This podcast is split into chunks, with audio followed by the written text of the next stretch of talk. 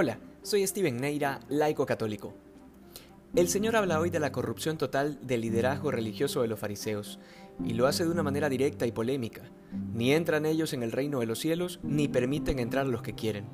Esta sentencia deja por sentado dos cosas.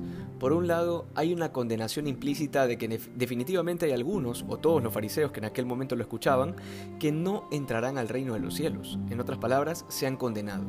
Y por otro lado, queda clara la causa de esta condenación. Se han convertido en piedra de tropiezo y en obstáculo para la salvación de otros.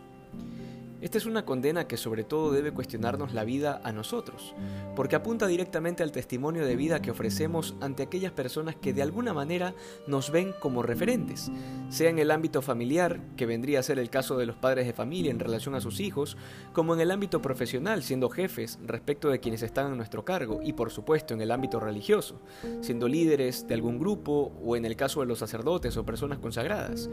En cualquier ámbito en el que de alguna manera podamos ser ocasión de escándalo, es importante cuestionarnos si nuestro testimonio de vida cristiana ayuda a las personas a que identifiquen a Jesucristo en su vida, o más bien somos piedra de escándalo y de tropiezo como los fariseos. Y llama la atención que después de esta condena, el Señor refuerce el argumento diciendo que son capaces de viajar por tierra y mar para hacer un prosélito y luego volverlo merecedor de condena.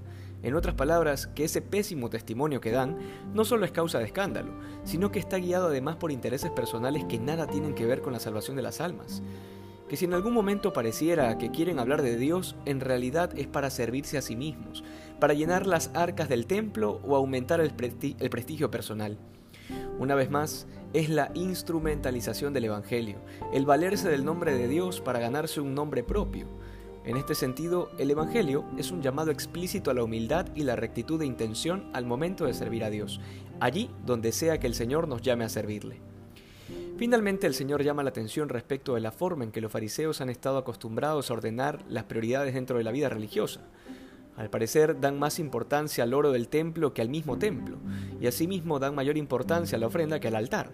En otras palabras, es la total incapacidad de discernir y distinguir la importancia de las cosas sagradas, la prioridad entre los fines y los medios.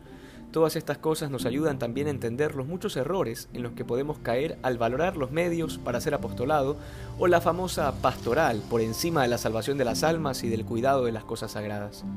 De todo esto nos queda el aprender a ordenar nuestro corazón a Dios buscando su reino, de manera que todo lo demás se dé por añadidura que hoy seamos más santos que ayer. Dios te bendiga.